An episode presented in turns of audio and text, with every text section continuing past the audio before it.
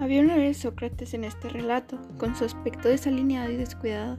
Es imputado de dos delitos, los cuales son impiedad y la corrupción de menores. Por estos crímenes es sentenciado a pasar mucho tiempo, mucho tiempo en prisión.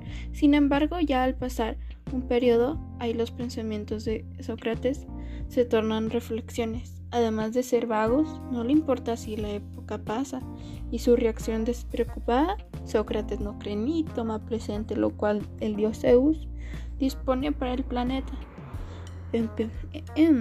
Pero Sócrates considera que todo lo mencionado puede mencionarse por un enorme trueno, trueno.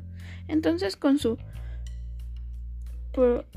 forma de pensar y su disciplina de la pedagogía consigue salir del problema para que de esta forma evadir o quedar en la penitenciaría. Y debido a que Sócrates bajo sus principios era bastante secundado consigo, consigue de esta forma burlar de mejor forma a Strepsiades de forma de esta forma que al retornar su vivienda donde Strepsiades se la pasa quemar su vivienda con él, eh, con el adentro, pero de esta forma el, eliminarlo em, empeoró y al examinar su iniciativa.